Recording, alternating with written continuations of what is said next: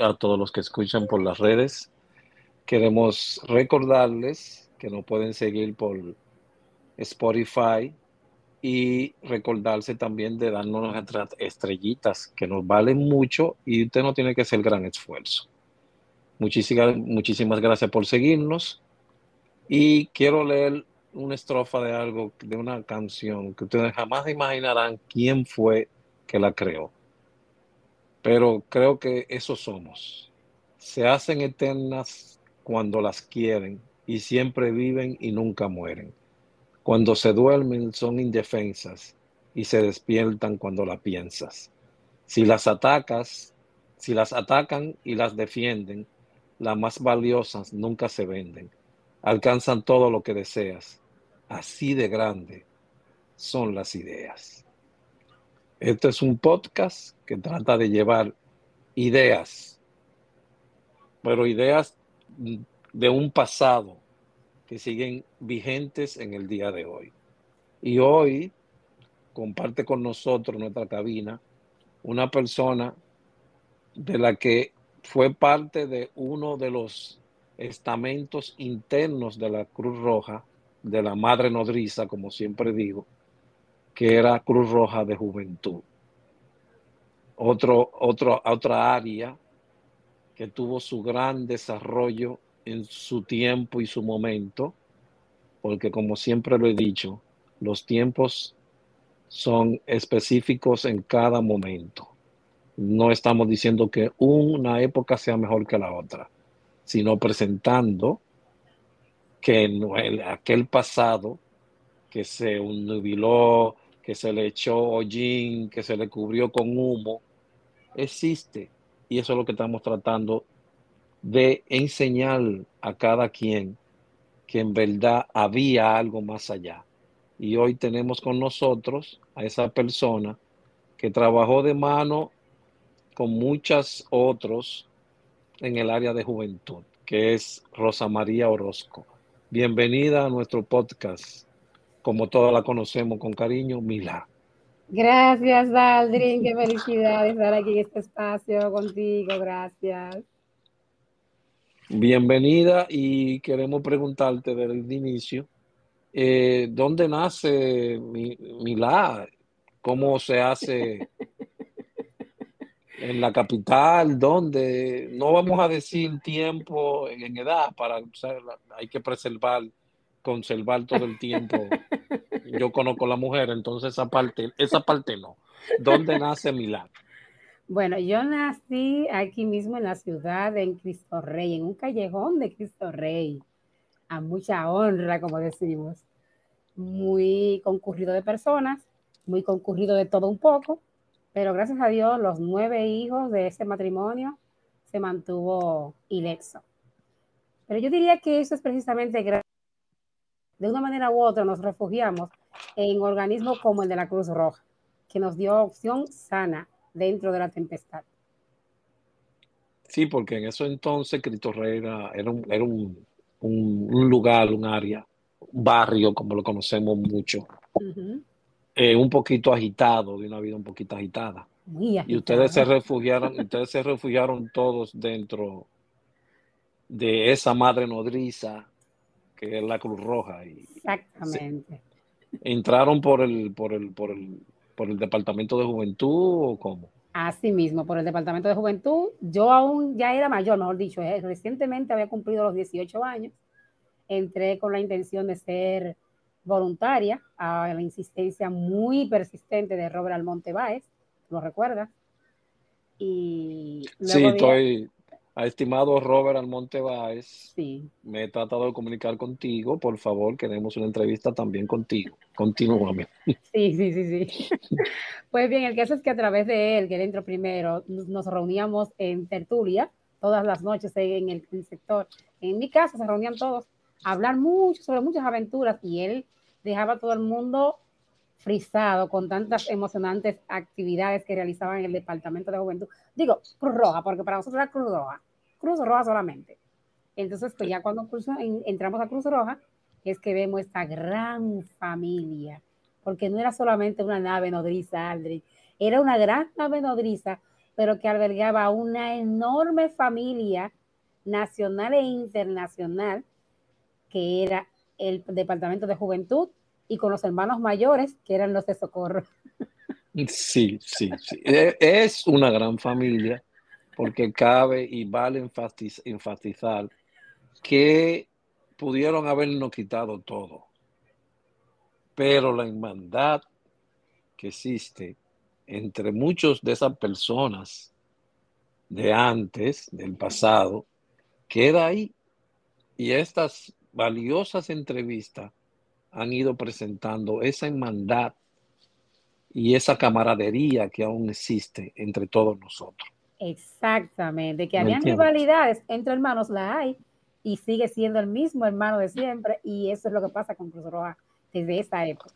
Rivalidades por querer hacer el trabajo mejor, Exacto. por presentarse como personas que estaban haciendo el trabajo. Era una rivalidad, una rivalidad competitiva. no era una, una rivalidad sana. No era una rivalidad eh, personal, no, era algo competitivo. Exactamente.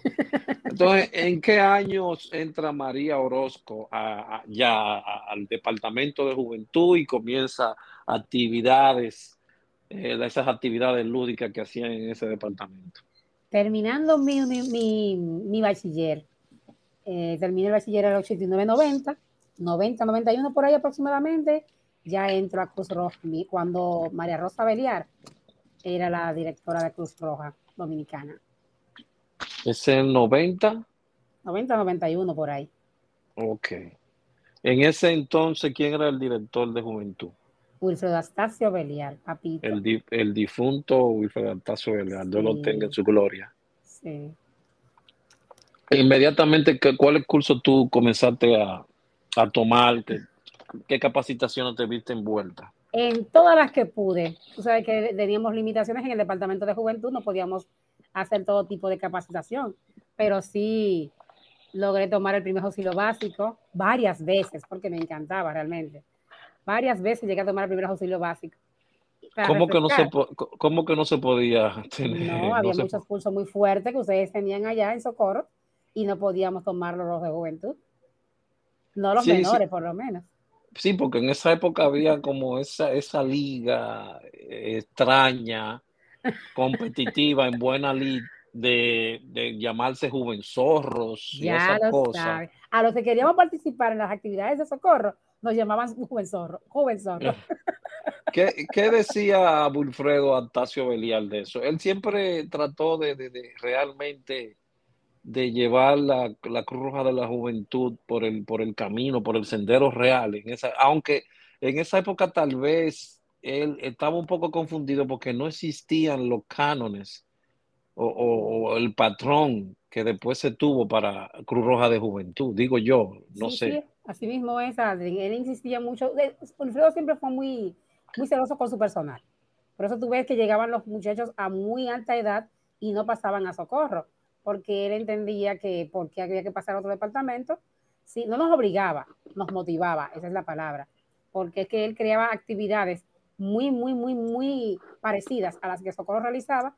Entonces, ¿para qué teníamos que ir a Socorro si teníamos esas mismas actividades en el Departamento de Juventud? Pero cuando María Rosa Beliar empezó a cohibirle, a través de la insistencia de unos cuantos directores de Socorro, que no podíamos vestir con uniforme de chamaco, que no podíamos utilizar las ropas militares, en fin, y las actividades que realizábamos nos empezaron a cohibir, entonces ya lo hacíamos, pero con un, no sé si tú recuerdas del Comité 14, que luego pasó a... ¿eh?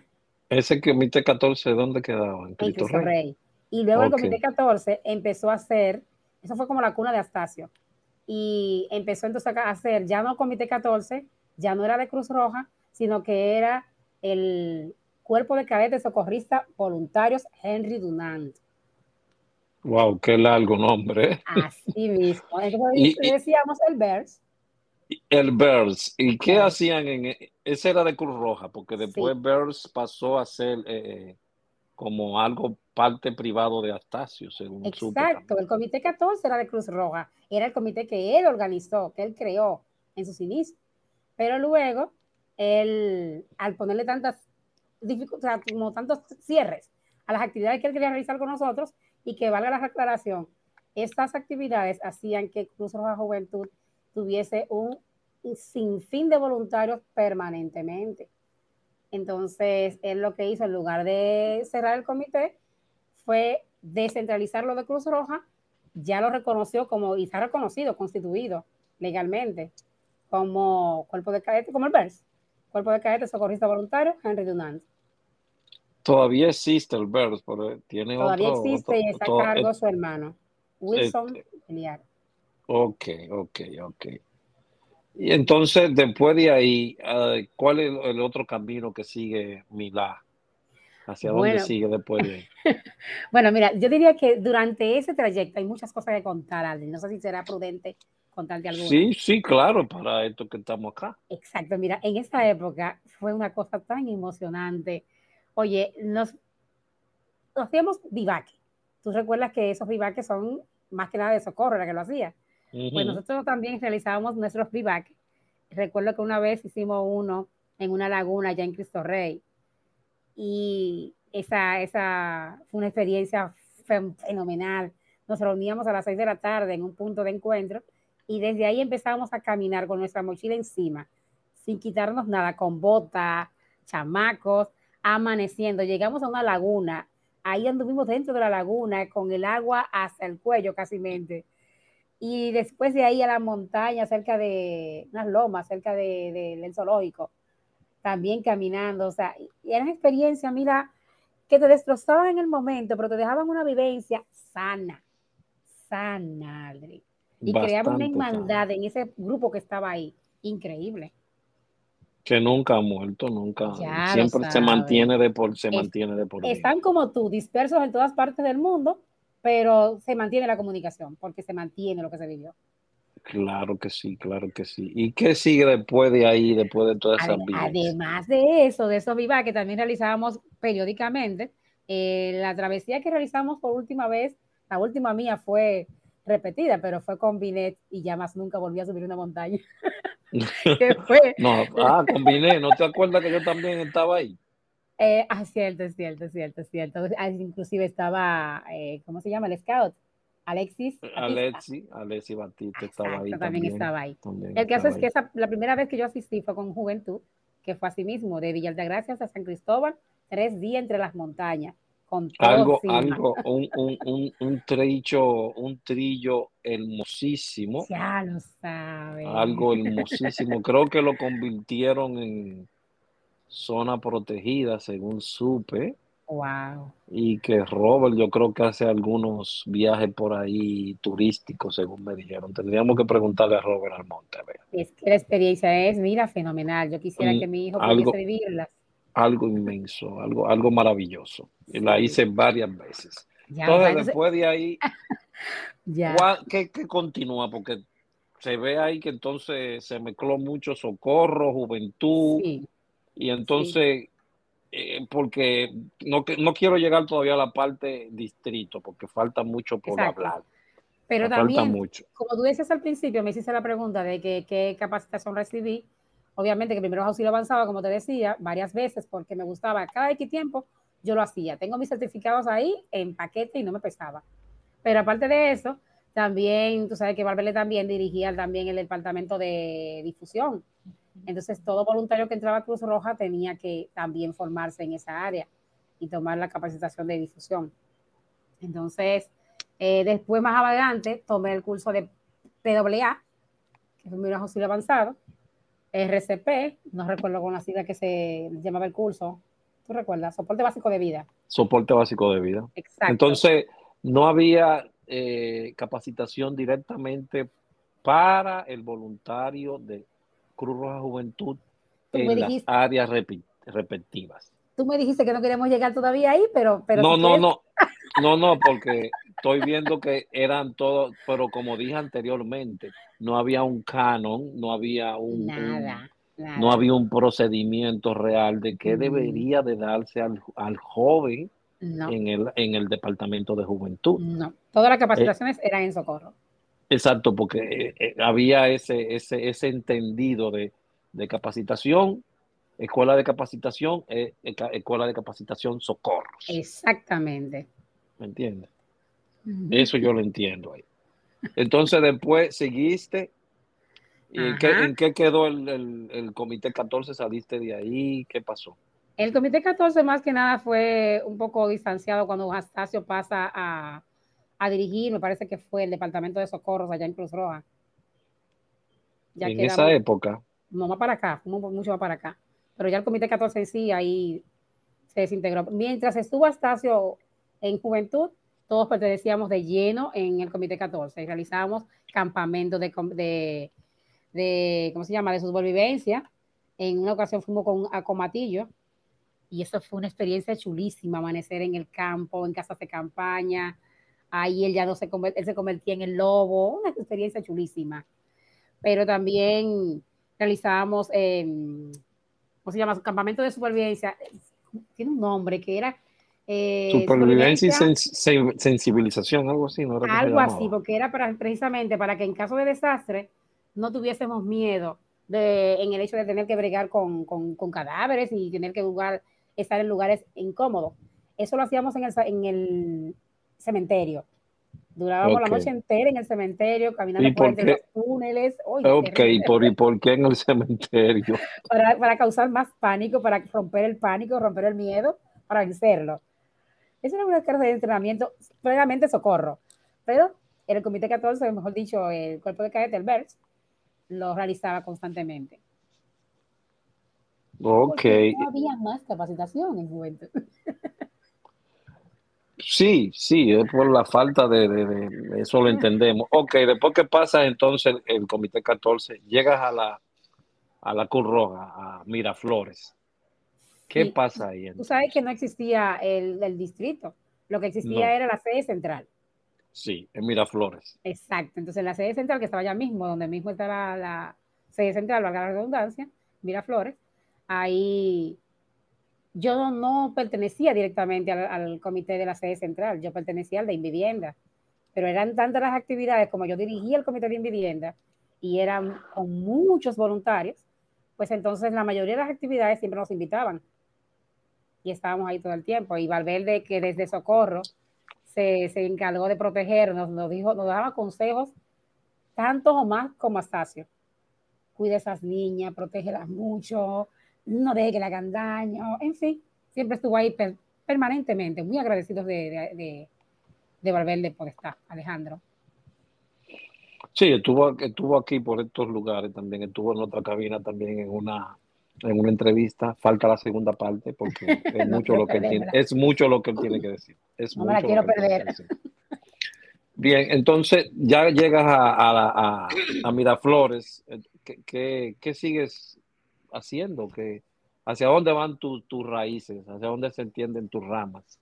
Pues ahí llegué a participar en varias capacitaciones nacionales e internacionales, ya, ya sí propias de juventud, no tanto nacionales aquí, sino que empecé a participar en, campamentos de verano en España, como también en diferentes capacitaciones de liderazgo en Costa Rica, y así por el estilo, a muchas capacitaciones internas, pero digo, perdón, externas, fuera del país. Y en esas eh, capacitaciones pudiste ver que, cómo trabajaba el Departamento de Juventud. Si algo me llamaba la atención en muchos de esos lugares, Aldrin, es precisamente la carencia del Departamento de Juventud. Sí había juventud, pero muchos de ellos era como, como tan pasivo, muy pasivo, realmente muy pasivo. Yo lo veía más activo aquí, quizás por lo mismo, el mismo hecho de que trabajábamos con, con las actividades más activas, más fuertes, como la del VERS. Ok, pero bueno, es que también el departamento siempre se vio como parte del departamento, se le tenía la concepción de ese es el departamento por donde entran los jóvenes que van a durar un tiempo ahí para luego pasar a socorros. Exactamente, la brigada infantil. Sí, porque no se tenía estipulado que, como te digo, que ahí la persona notara mucho tiempo, se desarrollara, hiciera otras actividades, como un departamento, como un departamento totalmente aparte a lo que es socorros. entonces, cuando ibas a esos países, intentabas implementar lo que aprendías fuera, se te fue incómodo. tratar de implementarlo? ¿Qué pasó? En los principios sí, era difícil. No imposible, pero, pero por lo menos llegué a contar con la participación de, del apoyo de Hogando. Y tú en esa época también, que daban la Brinca, de, de liderazgo, brincar- por ejemplo. brincate para, para, para, para, No, no, no, para el distrito no. No, estoy en el distrito todavía no, todavía no. Ah, ok. Cuando ustedes empezaron a dar la- las capacitaciones de liderazgo, de, sí, de liderazgo. ¿Te Oh, acuerdas? sí, Técnica de como- instrucción. Sí, técnica de intrusión, sí, Exactamente. Ahí yo vi mucho de lo que de lo que me dieron en las capacitaciones eh, en el interior, en el exterior del país. Ok, mira, nosotros no habíamos viajado ninguno, pero había la concepción de que había que tener a alguien que te dijera cómo vas a dar las clases, Sí, cómo exactamente. vas a, cómo vas a impartir docencia. Adri, y tú no te imaginas, ustedes no se imaginan, tú y Ogando no se imaginan el potencial que ustedes me dejaron en esos talleres, en, esos, en esas capacitaciones, porque era algo que no era solamente para Cruz Roja, no era para que yo diera un, un curso de primeros auxilios, no, no, es para mi vida. El miedo escénico en mí no existe y en la universidad me fue fenomenal gracias a, esa, a ese taller en específico. Claro, y la constante práctica, pero ese taller, esa, esa capacitación que ustedes dieron ahí, eso fue un libro gordísimo, ¿te acuerdas? Yo creo que ese fue el CPI que salió peor que el CPI que se da normal, que es capacitación para instructores, capacitación para instructores, que hubo un instructor de ese curso que nos dijo, ustedes están haciendo esto más fuerte que el normal. Bueno, pero, pero fue muy bueno. Sí, sí, sí, sí.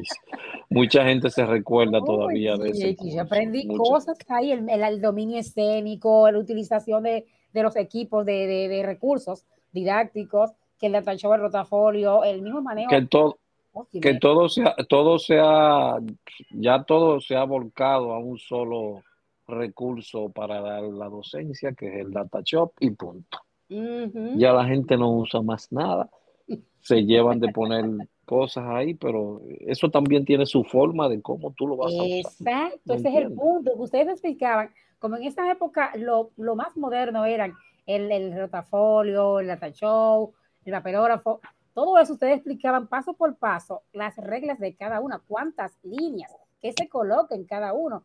Ay, pero qué dolor de cabeza cuando yo veía que me van a dar instrucciones en la universidad o en cualquier otro ámbito que no cumplían con esos parámetros que ustedes me dieron, qué cosa.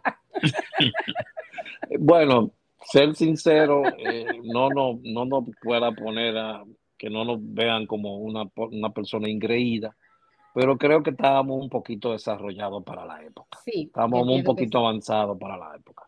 Yo entiendo que sí. Aprendimos cosas que se unieron a, a lo que estábamos enseñando y tratamos de enseñar lo que ya teníamos dentro. Y eso nos ayudó, es decir, teníamos algo ahí dentro que nos hacía hacer, hacerle entender a la gente de una forma simple, llana, las cosas como deben ser. Y cada quien tomó su estilo. ¿Tú me entiendes? Hogando uno, yo tomé otro, pero que era el estilo que gustaba. Sí. Y la gente se sentía a- a- bien con él.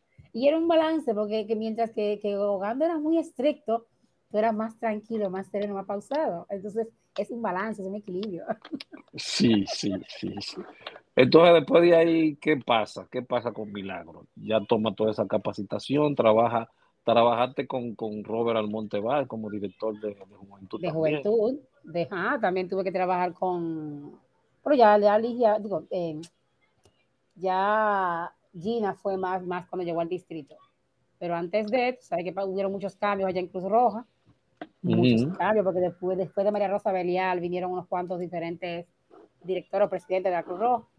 Hasta No, llegar- traba- no trabajaste con ninguno de ellos, No, yo nunca salí del departamento de juventud, nunca. pero nunca trabajaste directamente. ¿Qué, qué hacías en Juventud con cada una de esas personas que cambiaron?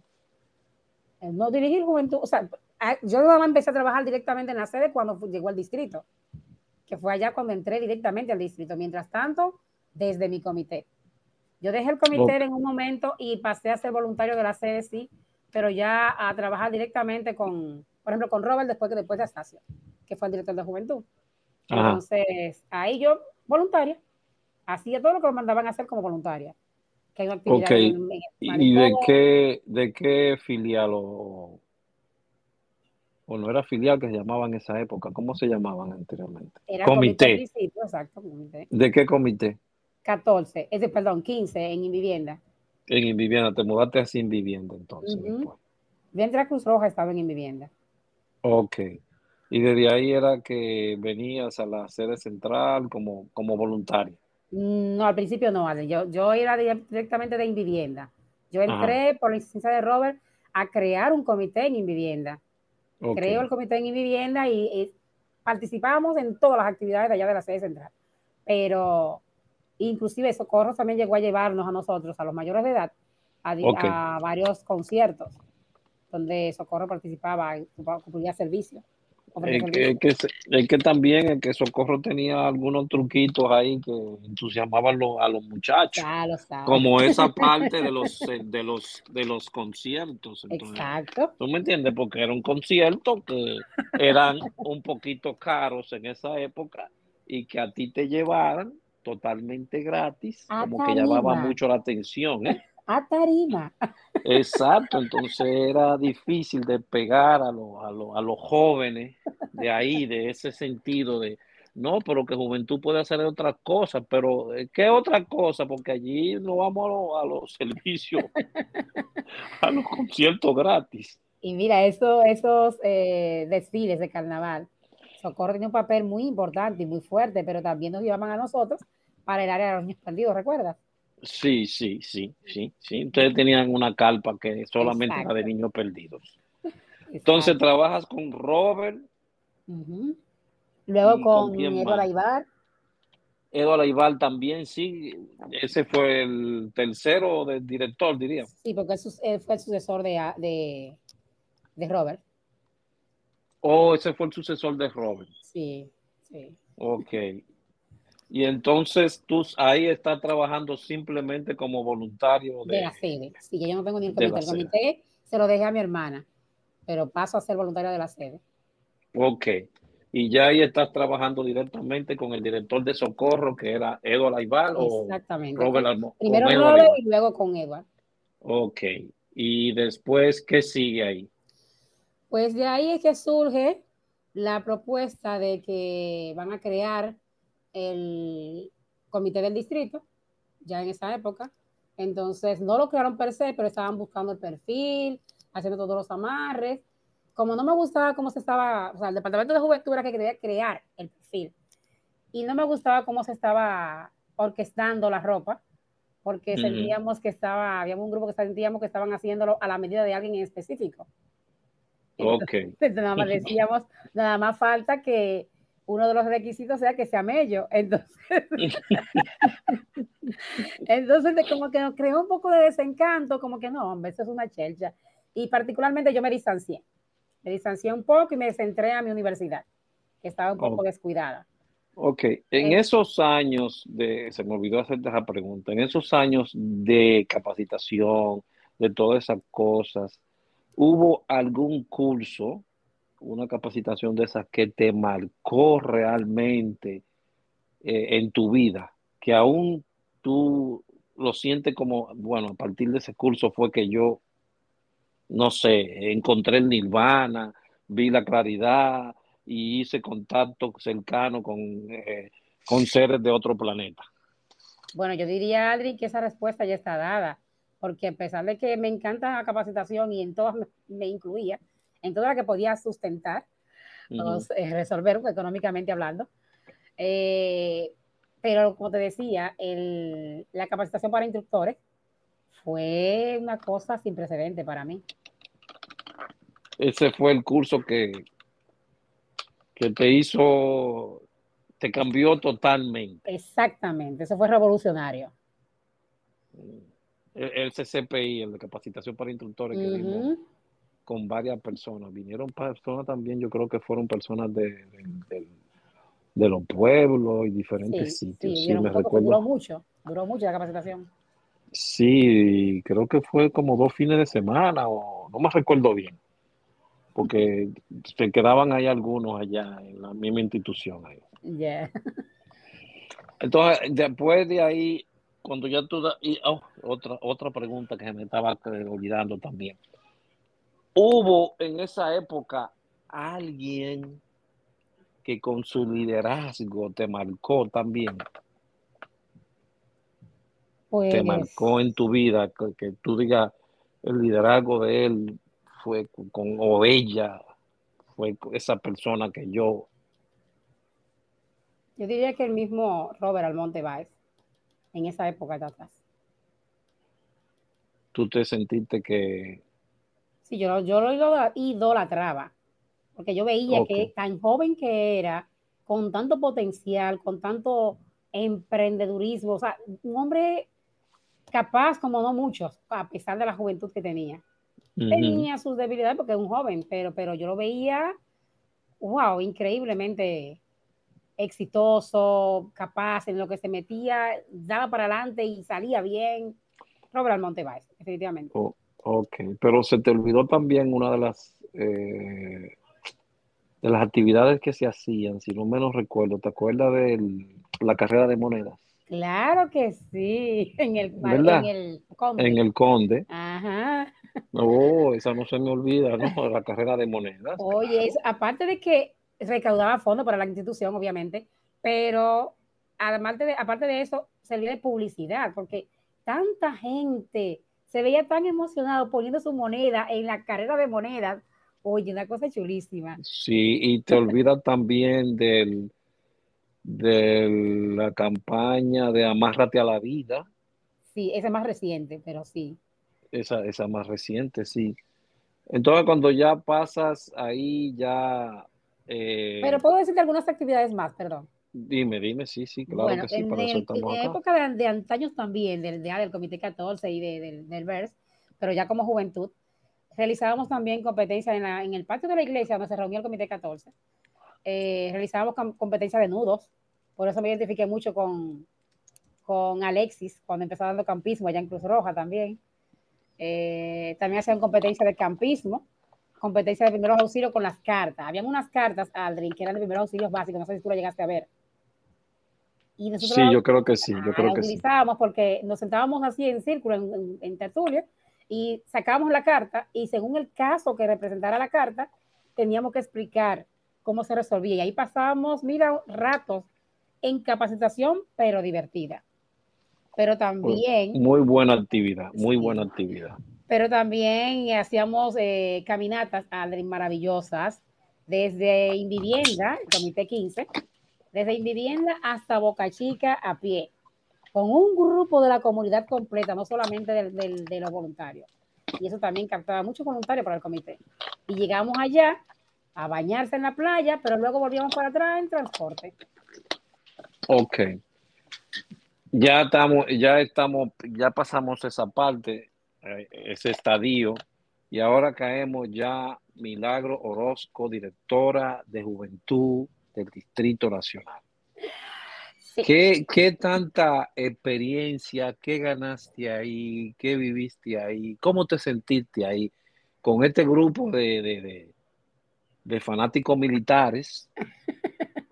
Claro que sí, claro que sí, eso es totalmente entendible, pero con una persona que dijo, la escuela es para todos.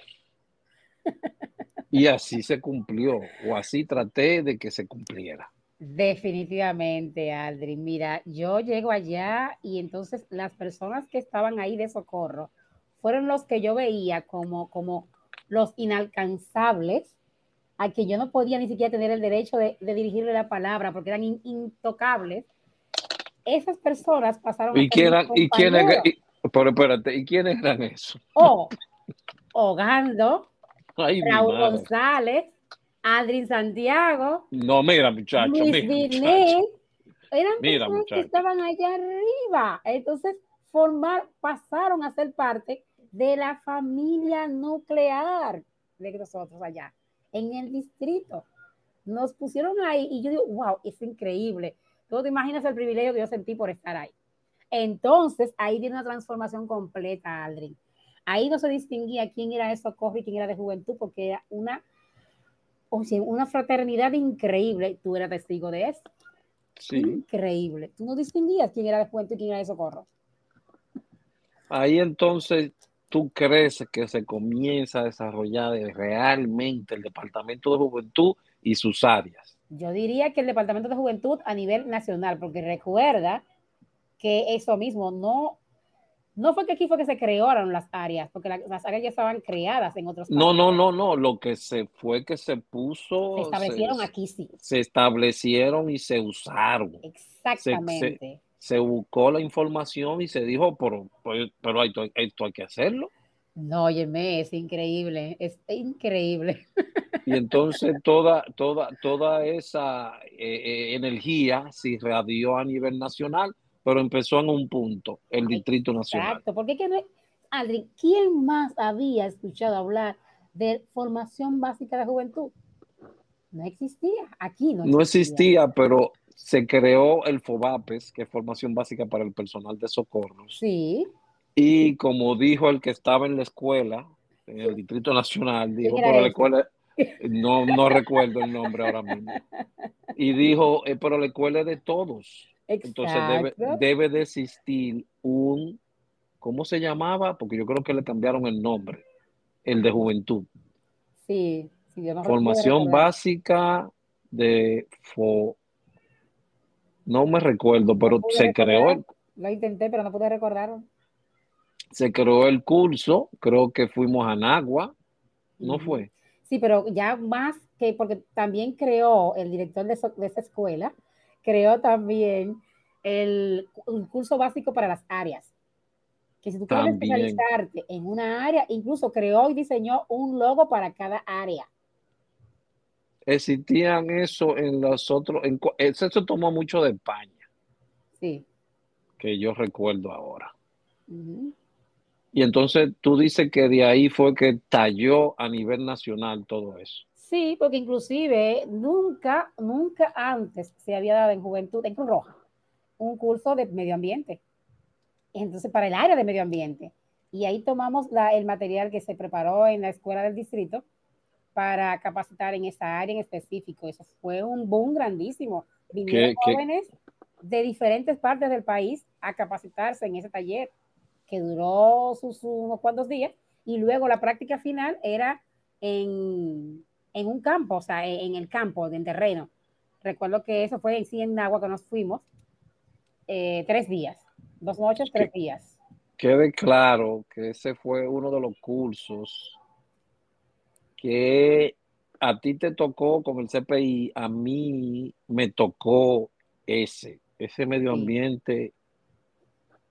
Lo di con el corazón, como dicen algunas Ah, porque ya usted declaró que el director de la escuela en esa época en el distrito era usted. Exacto, pero se, lo, lo, lo, lo, sentí como mío, porque era una parte que a mí me encanta, que es la, el medio ambiente. Y ese curso, bueno, todavía se habla de él. Todavía se habla de él.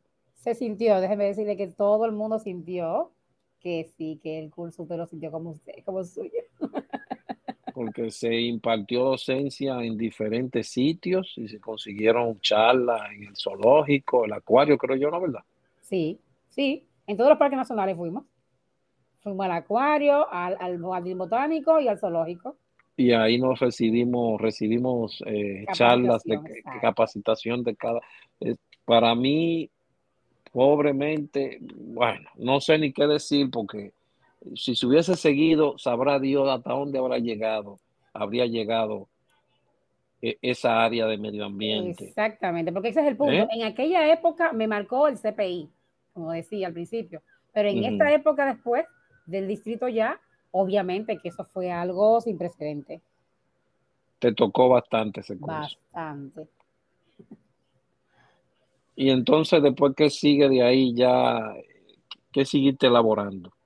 Bueno, de ahí del distrito, eh, duró un tiempo grande participando en diferentes actividades con los voluntarios, con, todo el apoyo, apoyando en programas de los nacionales e internacionales como el de Together Weekend, que es una metodología que trabaja con, en contra de la discriminación hacia las personas que viven con la condición de, del VIH.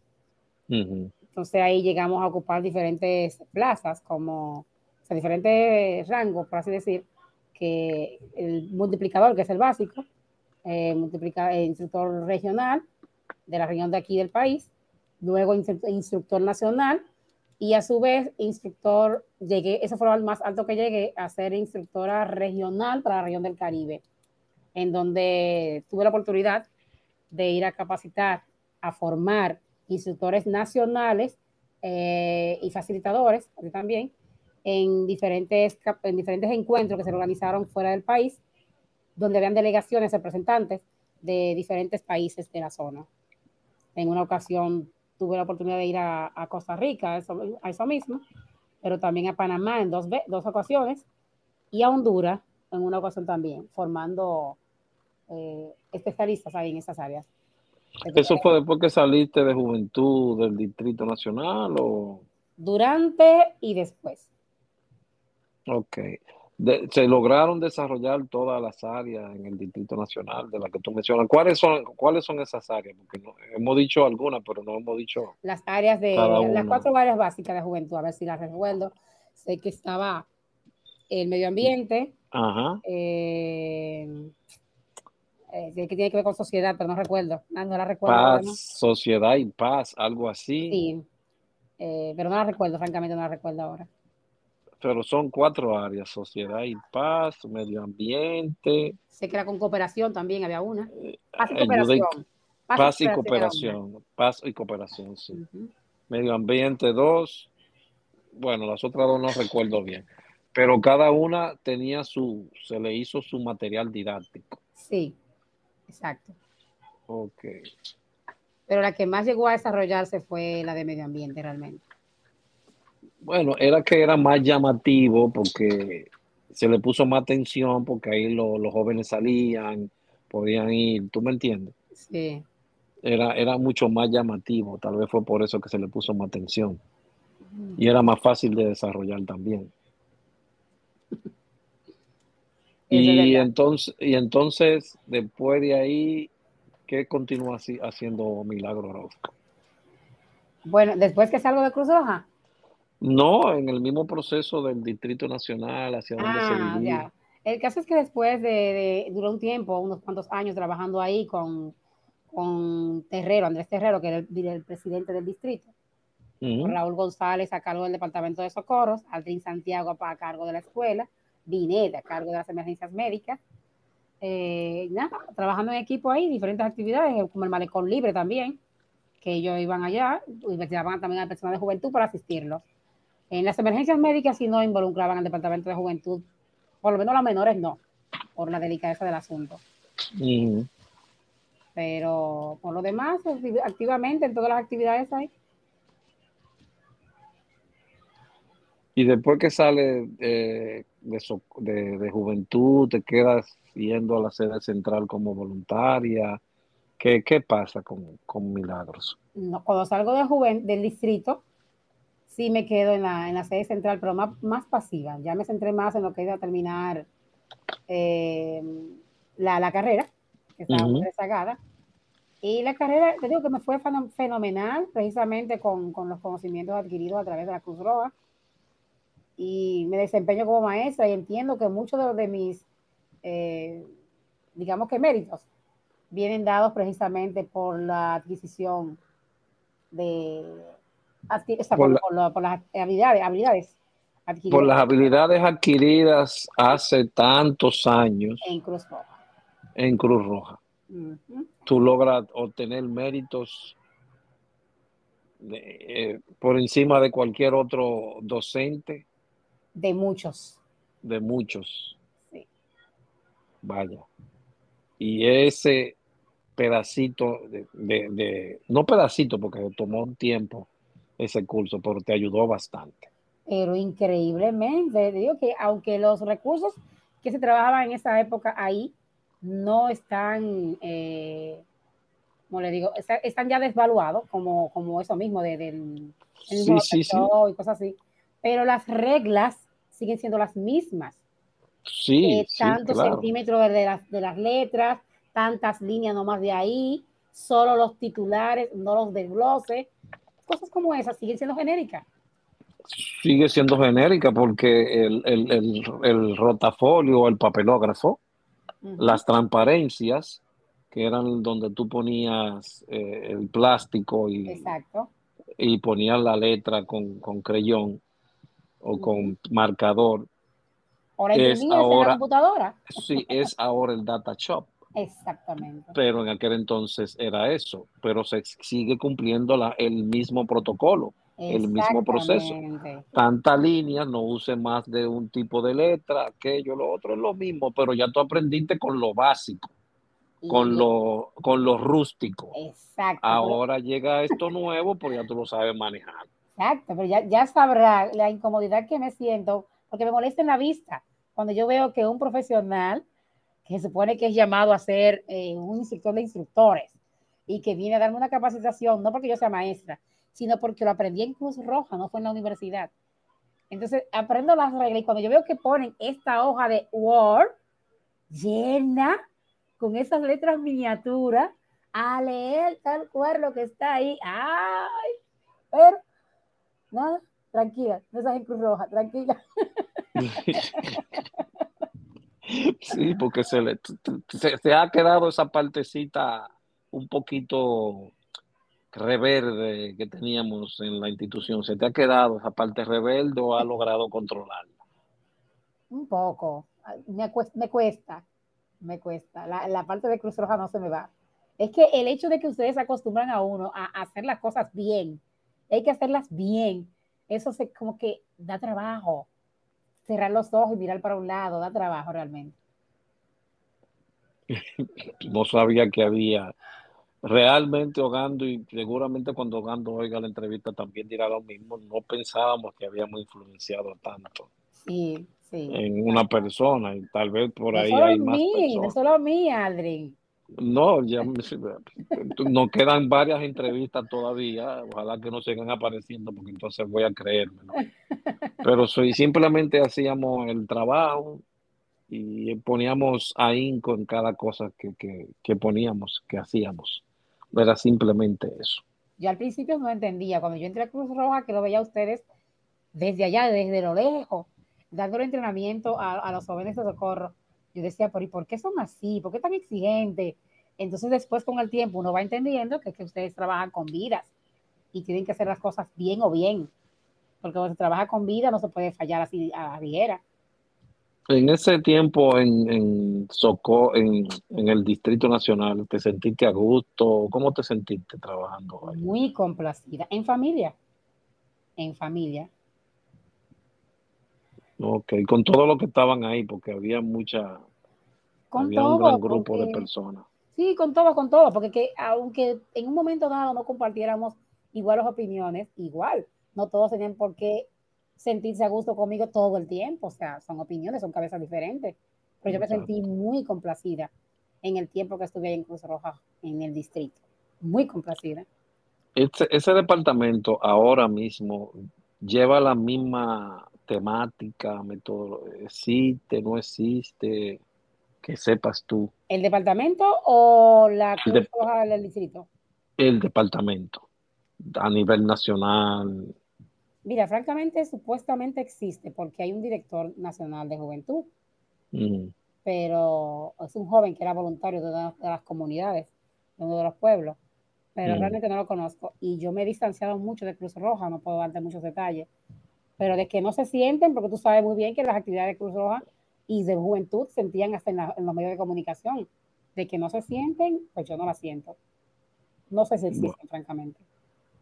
Eh, bueno, se, no se te han acercado, te han preguntado, han intentado hacer mm. contacto contigo, porque con sí. el conocimiento que tienes, eh, sería un buen, un, una, un buen punto acercarse a aquello que tiene el conocimiento, aquello que tiene la experiencia y puede ayudar en el proceso, porque, ¿me entiendes? Sí, sí, ya me han estado llamando varias personas, no directamente de Cruz Roja, mejor dicho, no las personas eh, con la facultad, esa es la palabra, no las personas facultadas para, para, para hacer cualquier llamado, sino digamos que allegados. Me han estado llamando como tanteando tú estarías, tú estarías, ¿qué tú crees? ¿Podrías? Bueno, lamentablemente yo estoy trabajando como docente en un centro educativo del sector público. Entonces yo no voy a renunciar a, a mi trabajo, que es estable, que es seguro, por ir a, entrar otra vez a Cruz Roja, que no sé lo que va a pasar. Con dolor de mi alma. Me gustaría que funcione bien el Departamento de Juventud y lo que yo pudiese ayudar, así mismo lo manifesté, estoy mil por mil dispuesta a ayudar, pero no dejando mi trabajo. Porque yo quisiera, yo, yo juego a que funcione Juventud, para que yo pueda tener la oportunidad, como te decía, de tener a mi hijo que viva las experiencias que yo viví, que disfrute de ese mundo maravilloso de la gran madre nodriza. Tu, tu, tu hijo no pertenece a ninguna institución de servicio ni nada por el estilo. No, y ya tiene 11 años. A esa edad yo creo que ya tú pertenecías a Cruz Roja o estaba cercano. No. Mm, bueno, no, no realmente. Pero sí, sí, trabajé con muchos jóvenes bajo mi responsabilidad de mucho menor edad de ahí. Y yo sé que pude aportarle mucho. Entonces yo sé que pueden aportarle mucho a él también. Ok, ¿Te, te sientes confiada en mandar a tu hijo a, la, a esa institución ahora, en la situación actual? Ahora mismo no. Porque ha cambiado mucho las épocas, ¿eh? Exacto. Digo, yo no sé. Exacto, y además no es lo mismo tú lanzarte tú que lanzar a tu hijo. Entonces yo, como te digo, estoy un poco distante, no sé lo que está pasando ahí dentro y no oigo nada, no veo nada. Entonces tendría que indagar mucho antes de soltárselo pero me gustaría poder hacerlo. Sí, porque es decir, vuelvo y repito, la idea de estos entrevistas, de estos podcasts, es sacar a la luz aquello que trató de, de ponérselo una tapa, una funda negra, eh, humo, a todo lo que se hizo en ese, en ese pasado. Que si lo traspasamos ahora, sería una cosa maravillosa, ¿me entiendes?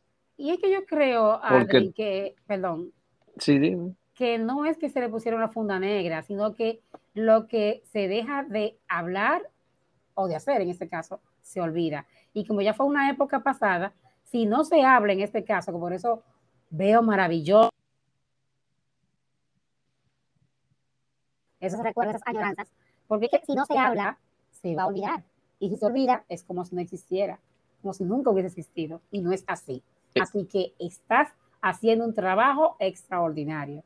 Exactamente, porque es como decíamos en el curso de CPI, usted trate de ayudarse para impartir la esencia con lo que tienes.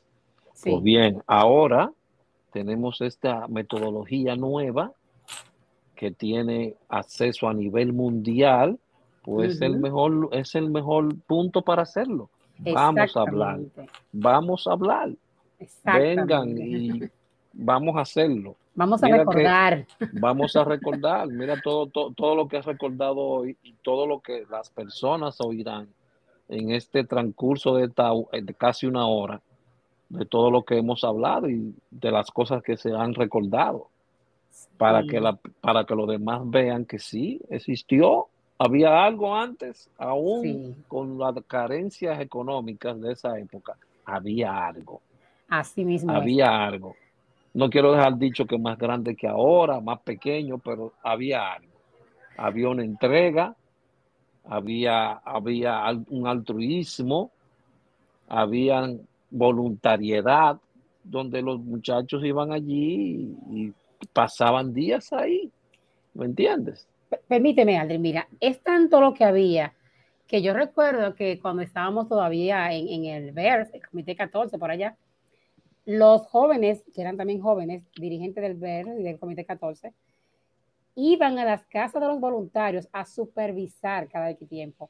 Cada X tiempo iban a las casas de los voluntarios a asegurarse de que las habitaciones de esos jóvenes voluntarios estaban organizadas, de que la disciplina en la casa reinaba entre ellos, o sea que si la madre le decía cualquier queja de esos niños a los dirigentes de Cruz Roja, ese niño tenía como sanción no ir a Cruz Roja en un tiempo.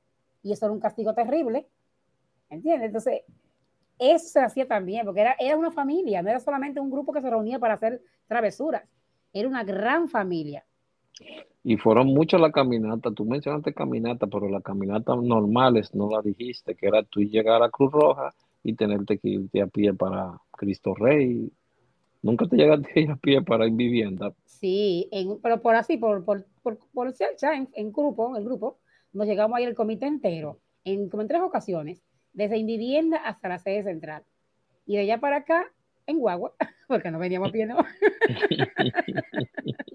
Incluso desde, desde, allá de la sede central también hacíamos hasta Cristo Rey, pero esa era más cerca.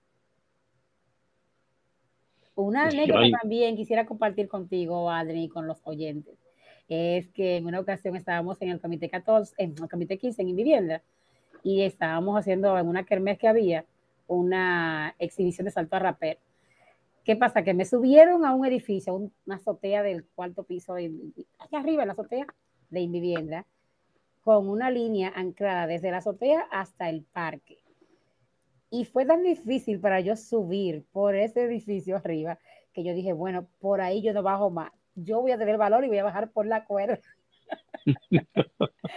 Fue, mira, lo más adrenalizante que viví en mucho tiempo. Pero me bajé por la cuerda, eso fue, ¿cómo le llaman a ese estilo? Que es así como... como rapel, rapel. Sí, pero no fue rapel, porque era una línea atada a diagonal, diagonal. Sí, como atravesada. Ahí tendríamos que preguntarle a Luis Vine, pero se me salió, me salió corriendo también con una entrevista. Ya tú puedes saber cómo están todos. Esa línea ahí amarrada a un árbol del parque de vivienda y allá en el, en el techo. Así bajé yo colgada de ahí y eso fue, mira, emocionante. Personas que yo no imaginaba que me conocían. A partir de ahí ya me conocían por la que bajó por la cuerda en el parque y se hicieron voluntarios muchísima gente por esa actividad. Pero ¿qué pasa? Que ese mismo día en la noche, después de mucho gozar, mucho divertirnos y todo lo demás, entonces hubo un incendio en un edificio y ahí se tuvo que llevar a la práctica real las cosas ensayadas en las prácticas y fue muy emocionante. Más voluntarios entraron también a través del accional de Cruz Roja en lo que llegaban los bomberos. Fue muy bonita la experiencia. Yo recuerdo también otra anécdota que pasó en la caminata que tú fuiste. Simplemente estábamos empezando, creo que estábamos casi entrando hacia el terreno de Villa Altagra, eh, San Cristóbal, para la montaña, y tú preguntaste, ¿ya estamos llegando? Sí, de que crucemos esta montaña y ya llegamos. Mentira, ese era el primer día. Y yo y vine nada más lo miramos y dijimos, sí, de que cruce ahí. Ya, pero imagínate, tú eres el viernes y nosotros salimos por San Cristóbal el domingo. Ay. Yo me recuerdo que tú ese, esa vez estaba mal, mal, mal, mal. Pero a partir de ahí, Aldrin, yo tengo asma para toda mi vida. Pero por, ese, por esa caminata. Sí, para que sepa. Oh, Dios mío.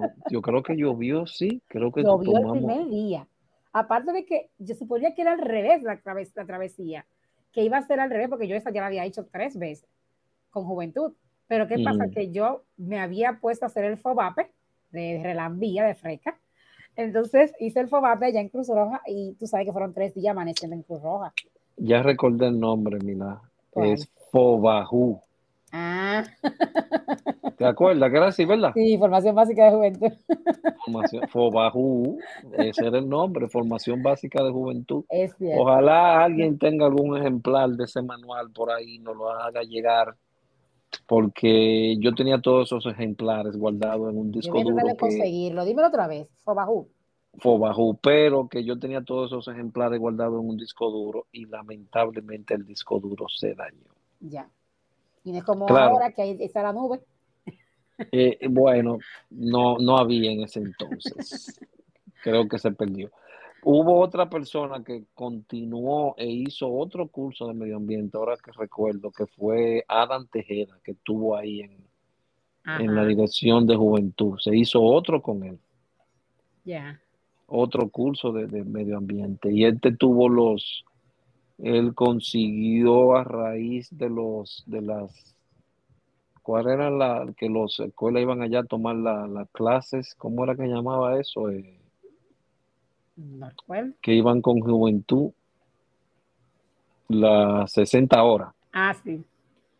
Bueno él reunió un dinero con ellos ahí Y Milá, eso se mandó a hacer poloche. Bueno, como Adam sabe bien esa, Adam Tejera sabía bien esa parte de mercadeo, consiguió t-shirt con el logo, pero fue una cosa con bolsas de papel con el logo, los manuales. Sí, sí, sí, eso fue una cosa eh, eh, pegatina con el logo, fue una cosa increíble lo que se hizo esa Sí, para que vea que quedó un, legado.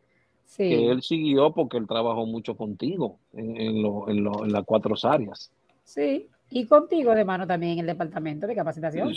Sí, no, no, eso fue lo que dijo ese director, que la escuela es para todos. Sí. Juventud y socorro. Siempre se, lo, ese director lo vio así. Porque es la realidad. Claro, ahora dice, se dice que, que Juventud tiene un alguien que trabaja con la, con la capacitación y aquello, pero caramba, es una escuela, se le da a los dos. No puede ser nada más para uno, no puede serlo. Exactamente. ¿Me entiendes? Bueno, María, eh, encantado de haberte escuchado de nuevo, Milá, y saber de ti, y saber que tu familia está, ser joven, está grandísimo, y que nuestros radios oyentes te han escuchado de nuevo, porque tal vez había personas que no sabían de ti, y han oído tu historia, tu historia de vida dentro de la nave nodriza, como digo yo. Muchísimas gracias, Adrián. El placer es todo mío. Lamento que cuando no, hubiese estado, no pudiese estar presente. Ya será en otra ocasión y siempre dispuesta, mil por mil, muy agradecido. Esperamos otra segunda parte donde estaremos haciendo otra entrevista con otros puntos, con otros tópicos. Esperamos eso. Muchas gracias. Bien, siempre a la orden. Eh, bien, Radio Escuchas, aquí tuvieron a Milagro Losco, una persona muy conocida dentro del Departamento de Juventud. Y recuerden seguirnos por Spotify y darle a la estrellita para que sigamos creciendo un poquito más. Muchísimas gracias y pasen lo mejor de esta semana y pronto estaremos con otra entrevista. Pasen buenas. Gracias, Milagros. Siempre. Ok.